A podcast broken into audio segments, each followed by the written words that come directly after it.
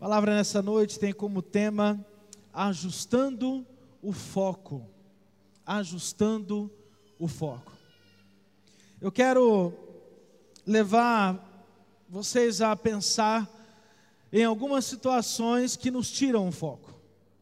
Algumas situações da nossa vida que nos faz ficar fora do plano principal e da real vontade de Deus para as nossas vidas, daquilo que Deus quer de nós, daquilo que Ele preparou para nós.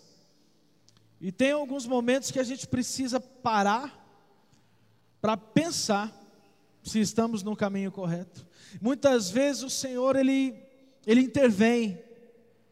Ele vem com uma palavra ou diretamente para nós, ou através de uma pessoa que ele envia para nos dar uma palavra, um profeta de Deus, para poder nos alertar e dizer para nós assim: olha, o seu foco tá, tá fora, precisa ajustar.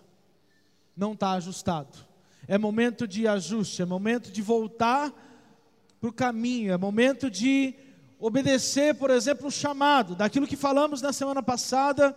Talvez muitos já propuseram no seu coração de obedecer um chamado de Deus, mas ainda não obedeceram, talvez nas atitudes.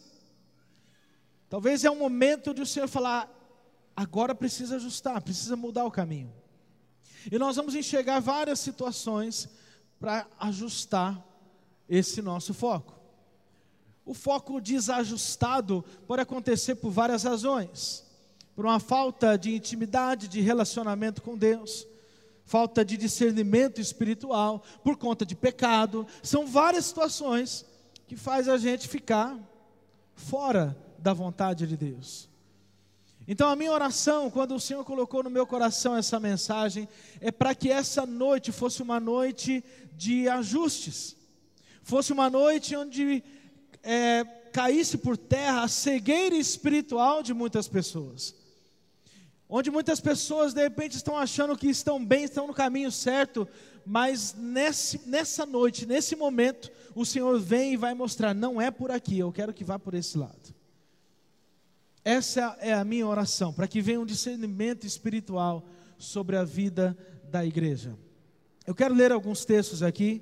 Primeiro texto, Lucas capítulo 15, versículo 17, diz assim: Caindo em si, ele disse: Quantos empregados de meu pai têm comida de sobra e eu aqui morrendo de fome? Você deve conhecer essa passagem, é do filho pródigo.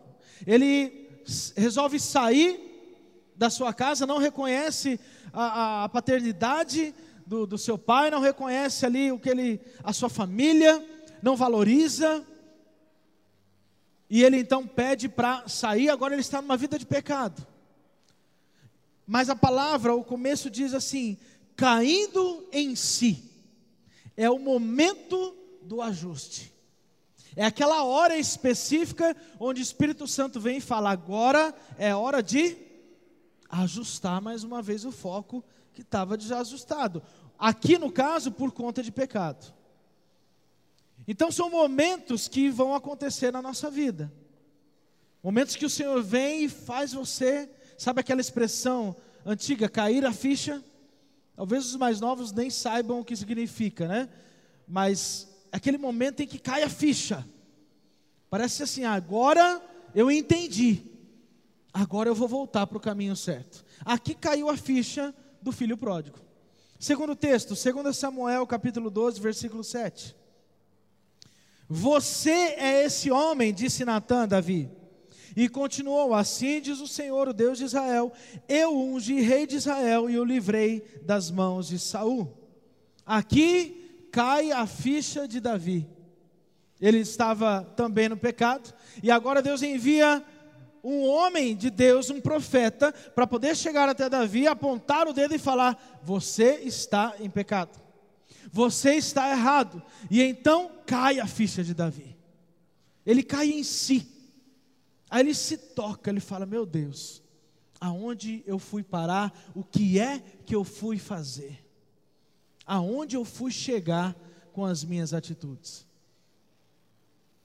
É um momento de arrependimento, onde você reconhece tudo que você fez de errado e fala: a partir de hoje, eu vou voltar para o caminho certo.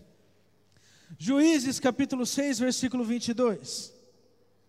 Quando Gideão viu que era o anjo do Senhor, exclamou: Ah, Senhor soberano, vi o anjo do Senhor face a face. Aqui caiu a ficha de Gideão. Agora, aqui na verdade, nós não estamos falando mais de pecado, nós estamos falando de um chamado.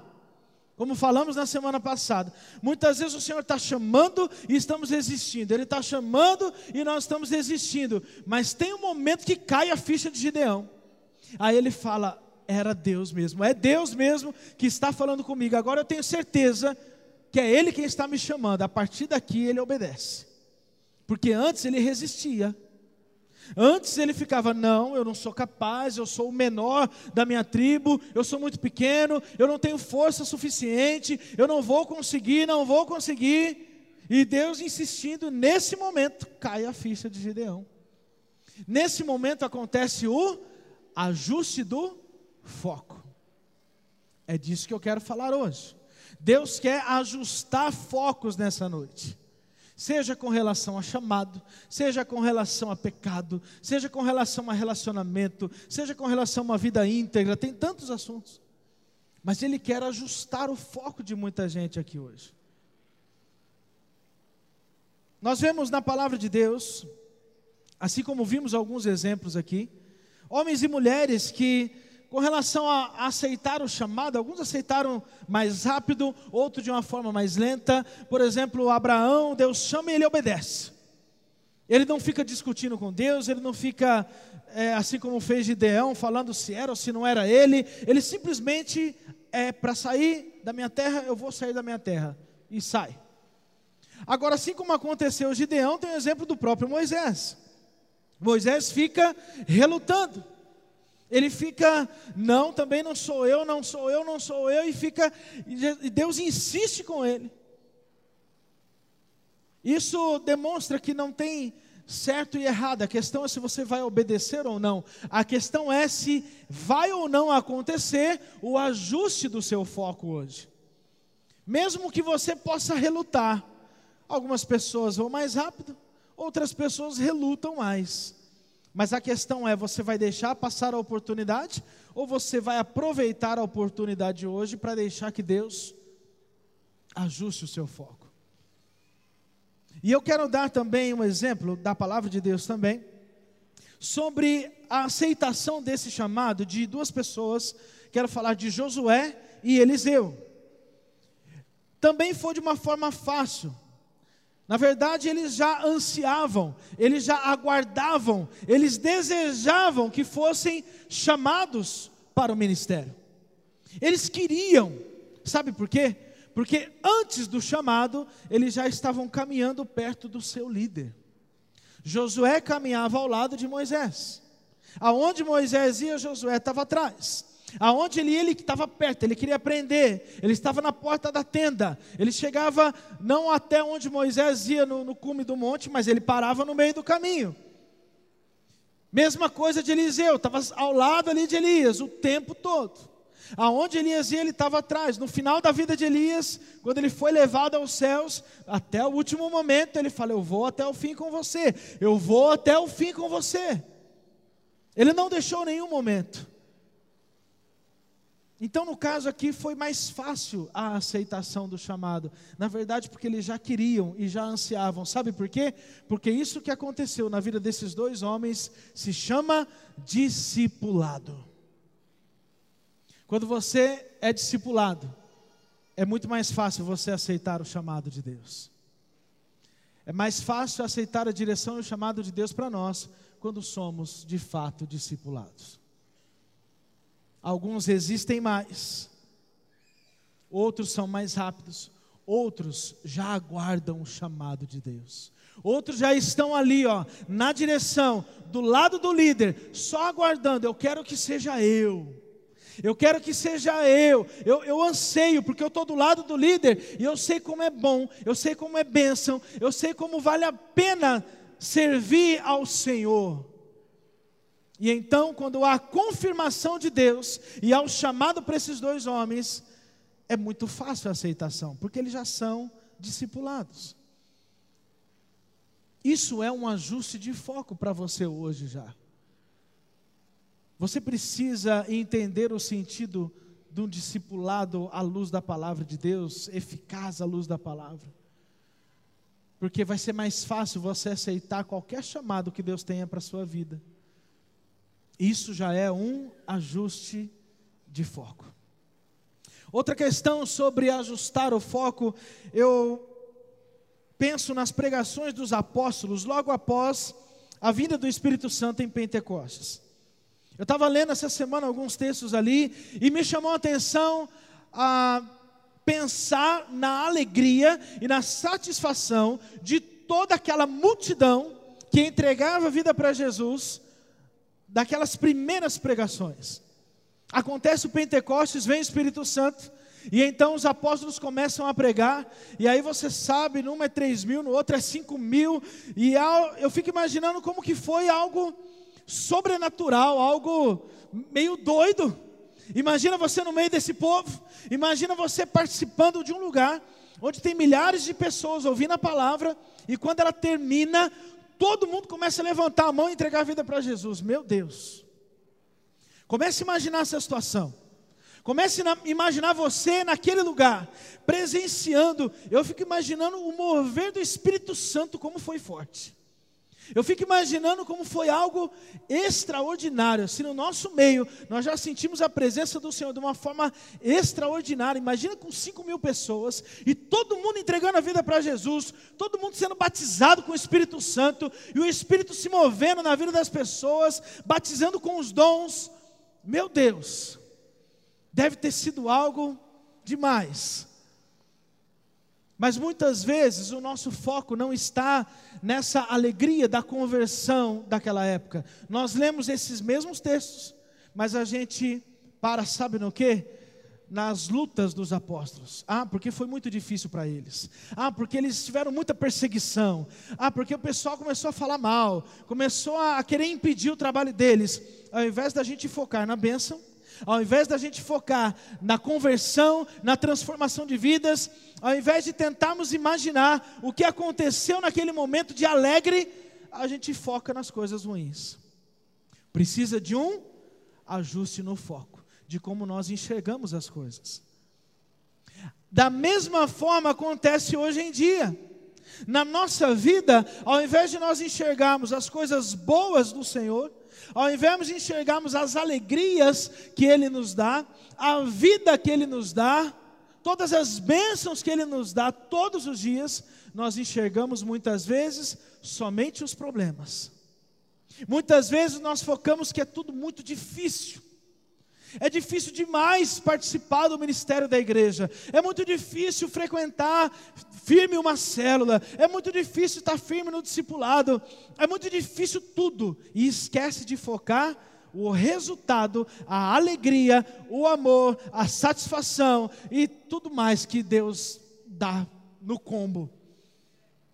Todas as coisas boas a gente esquece, deixa de lado e só foca nas coisas ruins. Precisa de um ajuste no foco. Já vai a pergunta: no que você está focando? Tantas coisas boas e alegres que Deus está te dando todos os dias. Qual está sendo o seu foco? Ou você só está focando nas dificuldades, nos problemas? Assim como nós fazemos quando lemos a palavra de Deus. Outra forma de enxergar esse ajuste que eu estou falando nessa noite é de você saber como que você enxerga as falhas das pessoas. Aí já vai uma pergunta: como você está enxergando as falhas das pessoas? Porque errar todo mundo erra, amém? Ninguém é perfeito, todo mundo erra. Se não errou, vai errar, vai errar de novo e vai errar de novo. A questão é como você lida com o erro das pessoas. Porque também, normalmente, o que está no nosso coração é um olhar de julgamento, é um olhar de apontar o dedo, é um olhar de. Se eu errei, estão me julgando e eu fiquei mal, ao invés de eu não desejar isso para ninguém, eu fico esperando alguém errar para poder tirar o foco de mim e poder apontar o dedo para o outro. Muitas vezes é isso que acontece. Como que você está enxergando os erros das outras pessoas? Aqueles que erraram com você ainda hoje. Como que está o seu coração com relação a essa pessoa? Está falando mal dela? Está triste? Está com o coração apertado? Se é isso, eu quero falar para você o que Jesus faz.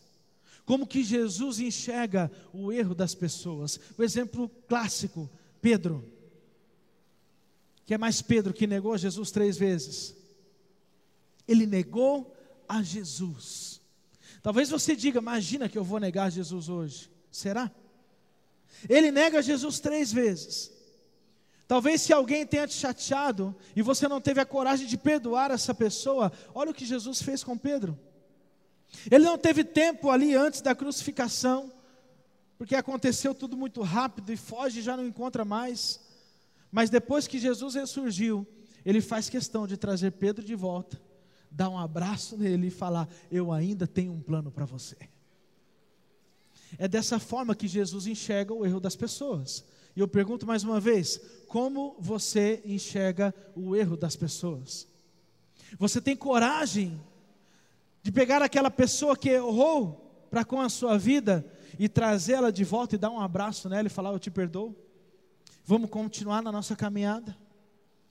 Ou você fecha o coração e fala: Comigo não mais comigo já não rola mais. Posso até ficar na mesma igreja, mas ele senta de um lado, eu sento do outro. O olhar de Jesus é diferente. Tem uma frase muito forte naquele devocional que estamos acompanhando, Bom Dia Jesus, esse ano. E essa frase do pastor Calito diz assim: Neste dia, precisamos não reafirmar as falhas que levaram Pedro a trair, mas os princípios do céu que levaram Jesus a perdoar. Forte, né? Quero que você leia comigo essa frase. Vamos juntos? Neste dia, precisamos não reafirmar as falhas que levaram Pedro a trair, mas os princípios do céu que levaram Jesus a perdoar. Como é que está o seu foco? O seu foco está no julgamento? Olhando tentando julgar o que Pedro fez, o que a pessoa fez com você, ou você está tentando descobrir o princípio do céu que vai te ajudar a perdoar? Tudo tem a ver com o ajuste do seu foco. Vocês estão entendendo o que o Senhor quer de nós? Estão entendendo aonde eu quero chegar com cada um desse tipo de ajuste que precisa acontecer na nossa vida? Quando entendemos e estamos no centro da vontade de Deus, o que sobressai é o fruto do Espírito Santo. Gálatas 5, 22, 23. O fruto do Espírito é amor, alegria, paz, paciência, amabilidade, bondade, fidelidade, mansidão e domínio próprio. Aqui quer dizer que isso vai sobressair Está falando que por mais que você seja uma pessoa impaciente, mas se você tem o fruto, do, se você tem o Espírito Santo e deixa o fruto do Espírito Santo sobressair, você vai ter paciência. Porque você deixa sobressair, ou seja, está à frente, está acima da sua dificuldade. Mas você precisa deixar que sobressaia a ação do fruto do Espírito nas nossas vidas. Eu quero então trazer alguns pontos aqui para que você entenda como precisamos ter esse nosso foco ajustado. Para isso, precisamos entender, em primeiro lugar, que fomos chamados para quebrar barreiras e não para pedir que o Senhor as tire. Fomos chamados para quebrar barreiras e não para pedir que o Senhor tire ela da nossa frente. Isso chega a ser algo natural. Normalmente, quando estamos passando por um problema muito sério, por uma dificuldade, por barreiras na nossa vida, normalmente a nossa oração não é força para passar a barreira. Normalmente é Senhor, tira essa barreira da minha frente. Sabe por quê? Porque é mais fácil. É muito mais fácil. Seria muito mais cômodo se Deus fizesse isso. Se ao invés dele te dar força, ele tirasse aí você poderia ir numa boa. Mas não é isso que o Senhor nos fala. Ninguém nunca te iludiu aqui nessa igreja dizendo que a vida com Cristo não teria dificuldades, não teria barreiras. Ela tem dificuldades, ela tem barreiras, mas tem um Deus que vai te ajudar a transpor todas elas. Essa é a diferença. Um exemplo clássico é da daquele atletismo. Vou dar um exemplo aqui: 400 metros com barreira. E você se propõe a fazer parte a, desse esporte. Ele tem regras, ele tem barreiras. Essa é a vida cristã. Essa, eu posso dizer, que é a regra da vida cristã. A vida cristã não é uma corrida de 400 metros livre, onde não tem barreira. Essa talvez seja outro tipo de corrida. A vida cristã é como 400 metros com barreira. Você precisa transpor todas elas. Se você ficar parado e esperar alguém tirar, você não vai caminhar. Porque a regra do jogo não é essa. A regra diz que a barreira vai ficar lá até que você decida começar a correr. E o engraçado é que se você se propõe a fazer parte dessa corrida, a regra do jogo é a seguinte: você precisa transpor cada barreira, e se você consegue fazer de uma forma perfeita, com movimentos perfeitos, ou seja, sem encostar nas barreiras, você tem mais chance de chegar em primeiro lugar. Ou seja, você vai chegar no seu alvo mais rápido do que os outros. Agora, se você, quando estiver transpondo as barreiras, você acabar encostando em uma delas, a regra do jogo diz, sabe o quê? Que não tem problema. Teve um deslize, mas pode continuar, você vai conseguir chegar no alvo do mesmo jeito. Assim é a vida cristã. Se você conseguir transpor as barreiras de uma forma perfeita, com a força e capacitação que o Senhor te dá, você vai chegar mais rápido. Você vai chegar primeiro. Se você tiver um deslize no meio do caminho e encostar numa das barreiras, foi um deslize, mas não tem problema, você vai conseguir chegar lá também. Assim é a vida cristã. Agora, o que não pode é você ficar parado esperando que Deus tire, porque Ele não vai tirar. Essa não é a vida cristã. Esse é o primeiro ajuste de foco que precisa acontecer. Quando você for orar diante de uma situação, você tem que pedir a força, o preparo, porque para participar dessa corrida, você precisa treinar, você precisa se capacitar, senão você não vai conseguir passar.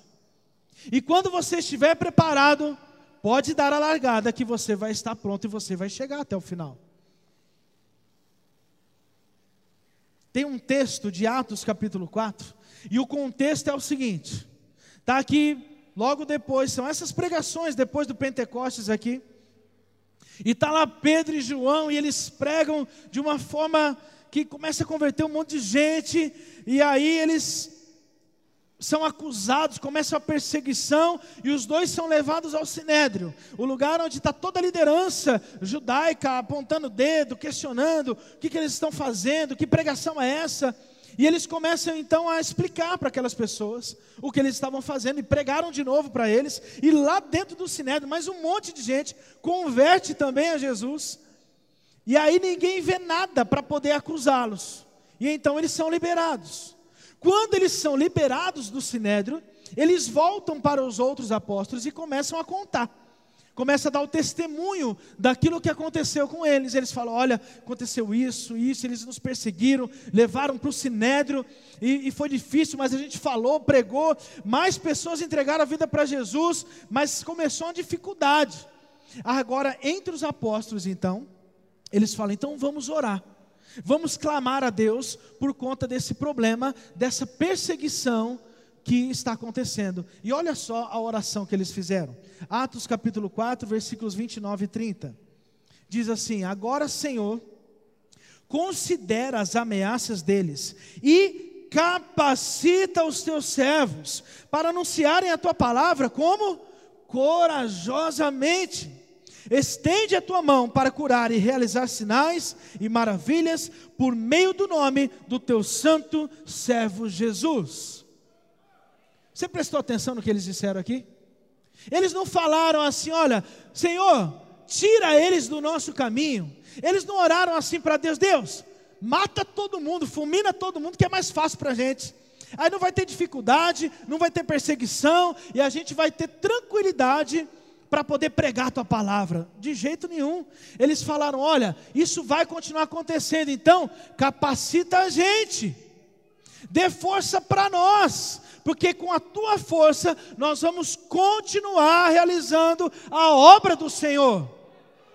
Essa precisa ser a tua oração, igreja. Aleluia.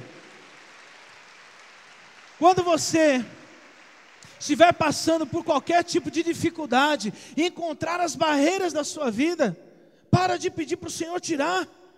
Começa a mudar a oração, fala: Senhor, me capacita, me dê a força que eu preciso, porque se o Senhor me colocou nessa corrida, é porque eu vou chegar até o final. Aleluia. É Ele quem te colocou nessa corrida. Muda o foco da tua oração.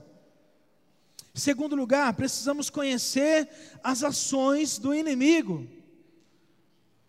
Nós sabemos, a palavra diz, ele veio para roubar, matar e destruir. Nós precisamos saber com quem estamos lidando, com quem estamos lutando. A nossa batalha não é uns contra os outros, a nossa batalha é espiritual. Nós precisamos conhecer as artimanhas de Satanás, a forma como ele age para poder tirar a palavra das pessoas. E para isso eu quero dar o exemplo da parábola do semeador. Eu não vou ler toda a parábola aqui, porque o meu foco é somente a explicação de Jesus. Está lá em Lucas capítulo 8, tem também no livro de Mateus, você vai achar essa parábola. E então ele conta a parábola do semeador, que o semeador lança algumas sementes em tipos diferentes de terra, e cada uma tem um resultado diferente. As três primeiras, de alguma forma, Satanás rouba. Só a última que frutifica. E então, acabando a parábola, os discípulos pediram uma explicação. E então ele chega somente para os discípulos e começa a explicar a parábola. E nessa explicação é onde eu vou focar aqui a ação de Satanás.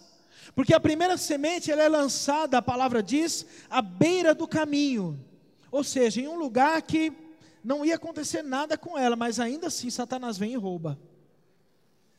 E aí a primeira explicação ele diz: ele arranca o que foi semeado em seu coração. É a primeira coisa que Satanás faz. Acabou de ser semeada a palavra de Deus no coração de alguém, a pessoa não conhece Deus ainda, acabou de visitar sua célula, acabou de visitar a igreja, está conhecendo Deus agora, a semente da palavra vem sobre a vida dela, e antes que possa acontecer alguma coisa, Satanás vem e rouba. A segunda semente, ela é lançada num terreno pedregoso. E então a explicação de Jesus é a seguinte: visto que não tem raiz em si mesmo, permanece pouco tempo. Quem não tem raiz tem a ver com falta de maturidade, não tem ainda firmeza, não tem raiz. E aqui o texto continua explicando que essa falta da raiz significa as tribulações, as perseguições. Ou seja, a pessoa recebe a palavra no coração dela, começa a querer fazer uma diferença, mas quando vem a tribulação e a perseguição, a pessoa, ah, ah, não era isso que eu esperava. Eu não sabia que a vida com Deus tinha perseguição. Isso aí eu não quero. Satanás vem e rouba a semente do coração dela e ela sai fora. Vocês estão entendendo o que Satanás faz? Alguém aqui já presenciou pessoas dessa forma, que vieram, receberam a palavra, mas em pouco tempo acontece alguma coisa e não permanece? E alguma situação, algum problema, ela não consegue permanecer, ela já vai embora. Terceira semente, essa foi lançada entre os espinhos. E agora a explicação de Jesus diz: a preocupação desta vida e o engano das riquezas a sufocam, tornando-a infrutífera. Essa terceira semente, eu vejo que é uma pessoa que já está mais inserida, a palavra já está mais no coração dela, ela está, está trabalhando para o Senhor, mas tem alguma coisa que sufoca. Ela está tanto tempo na igreja, está trabalhando, mas tem alguma coisa lá fora, as riquezas desse mundo começam a sufocar e ela se torna infrutífera, ou seja, ela não ganha mais almas para Jesus, ela perdeu o foco.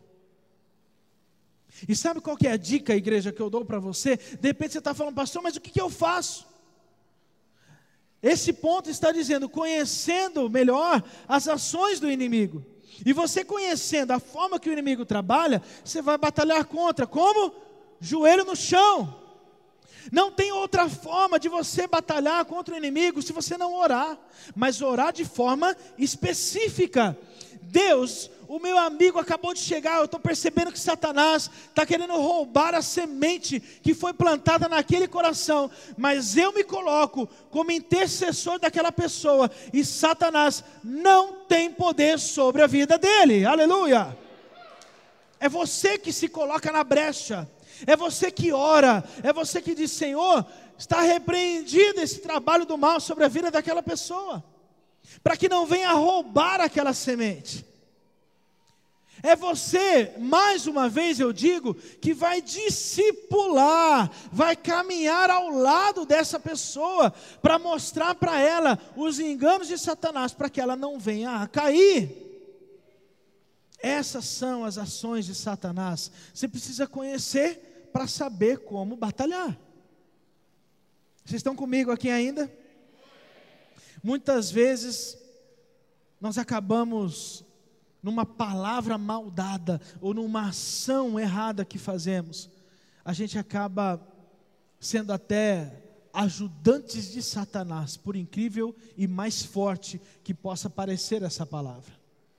Se você não pensa muito naquilo que você fala, ou naquilo que você está fazendo, você pode matar o chamado de uma pessoa e ajudar que Satanás venha e roube a semente do coração dela. Sabe como isso acontece? A pessoa acabou de chegar na igreja, foi lançada a semente da palavra no coração dela, mas de repente, a hora que ela está andando na rua, ela vê você, que faz parte da igreja, que é líder da igreja, dando mau testemunho. Naquele momento, Satanás vem e rouba a semente do coração dessa pessoa pelo seu mau testemunho. E ela fala: Nessa igreja eu não fico, essa vida com Deus eu não quero. Pronto, Satanás veio, roubou a semente do coração dessa pessoa, nunca mais ela volta para sua célula. Uma palavra maldada, que você machuca uma pessoa, ela fala: Isso é ser cristão? Prefiro voltar na minha vida antiga. E com as suas palavras você mata o chamado de uma pessoa.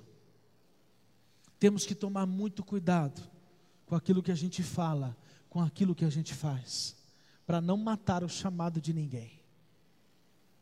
Terceiro lugar, precisamos ter nosso foco ajustado, ter discernimento espiritual. O texto de Mateus capítulo 11, de 16 a 19, diz assim: Aqui posso comparar esta geração são como crianças que ficam sentadas nas praças e gritam umas às outras: Nós tocamos flauta, mas vocês não dançaram, cantamos um lamento, mas vocês não se entristeceram. Pois veio João, que jejua e não bebe vinho, e dizem: Ele tem demônio. Veio o filho do homem comendo e bebendo, e dizem: Aí está um comilão e beberrão, amigo de publicanos e pecadores. Mas a sabedoria é comprovada pelas obras que a acompanham. Aqui ele está dizendo para aquelas pessoas: vocês são crianças. É uma palavra dura de Deus aqui. Vocês são crianças, vocês são imaturos, porque vocês não estão sabendo discernir quem é de Deus e quem não é de Deus. Vocês não estão sabendo discernir o som que vem do céu. O céu está dizendo para você se alegrar e você está triste. O céu está dizendo para você se entristecer e você está ficando alegre. Não tem discernimento espiritual. Olha, João, que é homem de Deus, e critica, fala que é do demônio. Vem o filho do homem, que é o filho de Deus, e critica, fala também que, que é demônio. E essa palavra, sabe para quem que é? Para pessoas que tinham conhecimento profundo da palavra de Deus fariseus, conheciam o Velho Testamento de capa a capa. Mas essa palavra dura é para eles. Mesmo conhecendo a palavra de Deus, não tinham discernimento espiritual. Conhecimento da palavra de Deus sem discernimento espiritual não é nada. Não significa nada. Você precisa mergulhar na palavra de Deus, mas precisa buscar o discernimento do Espírito Santo, para poder não fazer como os fariseus fizeram, a ponto de falar que Jesus agia por obra de Beuzebu. Conhecedores da palavra, não discerniram quem era Jesus. E nós, igreja? Que discernimento espiritual estamos tendo? Será que estamos reconhecendo quais são os homens de Deus para a sua vida? Ou, como Tiago diz, estamos sendo levados por qualquer vento de doutrina? Houve uma pregação aqui está linda, maravilhosa, Deus é demais. Houve outra que não tem nada a ver com essa, mas ah, olha, Deus é demais também. Esse aqui também é homem de Deus. Houve uma terceira pregação de outro que é pior ainda, mas esse aqui também é homem de Deus. Cadê o discernimento espiritual? Tem tantas pregações por aí, igreja, mas tanta coisa absurda, errada, e tanta gente que para para ficar ouvindo ainda, tanta gente que não tem discernimento espiritual, e fica ouvindo o que não se deve, e às vezes até questiona a liderança da própria igreja, porque ouviu algo diferente lá fora. Cadê o discernimento espiritual? Poder para realizar milagre Satanás também tem, sabia? Porque tem gente que só de ver um sinal, um milagre, já acha que é Deus. Não sei se você sabe, mas Satanás tem poder também. Nem sempre os sinais e até milagres que você enxergar é Deus que está fazendo. Precisa de discernimento espiritual. Último lugar, para ter o nosso foco ajustado, nós precisamos entender que a única razão de tudo é o amor. Pastor, a única razão de quê? A única razão da sua vida, a única razão da sua existência, a única razão do seu ser, a única razão de você estar aqui hoje, a única razão de você ter tomado a decisão de sair da sua casa e vir celebrar ao Senhor hoje aqui nesse lugar, é a única razão da sua vida é o amor, e esse amor tem nome, é Jesus Cristo de Nazaré, o nosso Salvador, aleluia! Aleluia! Para ter, meu irmão, o seu foco, para ter o seu foco ajustado, você precisa entender que a única razão da sua vida é o amor que é Jesus. Para ter o seu foco ajustado, você precisa entender que o mais importante é, é, é não perder o foco da cruz. Por isso, celebrar a ceia sempre, todo mês, mandamento, para que você não se esqueça do foco. O foco é Cristo, é a cruz de Cristo, é o amor que Ele demonstrou na cruz por mim e por você. Não tem nada que possa ser melhor e mais importante na sua vida, não tem nada que vai fazer com que você ajuste melhor o seu foco se não for a cruz de Jesus. Se não for entender o amor desse Deus por mim e por você. Ele veio para ajustar o foco da humanidade. Foi para isso que ele veio. E ele quer ajustar o seu foco hoje. Meu clamor durante essa semana é para que foi para que as escamas fossem caindo de muitos olhos espirituais aqui hoje. Para que caísse cegueira espiritual. Muita gente que ainda não caiu a ficha. Que precisava de uma palavra como essa para que a ficha caísse. Para que pudesse ajustar o foco hoje. E é isso que eu creio que está acontecendo agora aqui. O amor se manifesta de Jesus por nós, se manifesta de mim, de nós, pra, para com Deus, para Jesus, mas também se manifesta de mim para com as outras pessoas. O amor de Deus, ele precisa se manifestar dessa três, dessas três formas. Ele nos ama, isso é fato, demonstrou o seu amor. E nós precisamos também amar ao Senhor, mas da mesma forma a palavra nos ensina que precisamos amar uns aos outros. A palavra diz que se nós não amamos o nosso irmão, a quem enxergamos, é impossível de amar a Deus que nós não enxergamos. Marcos capítulo 12, 30 e 31. Ame o Senhor, o seu Deus, de todo o seu coração, de toda a sua alma, de todo o seu entendimento e de todas as suas forças. E o segundo é este: ame o seu próximo como a si mesmo. Não existe mandamento maior do que esses. Esse é o amor de Deus. Amor demonstrado por nós na cruz e agora precisa da nossa resposta. Isso é o verdadeiro ajuste no seu foco.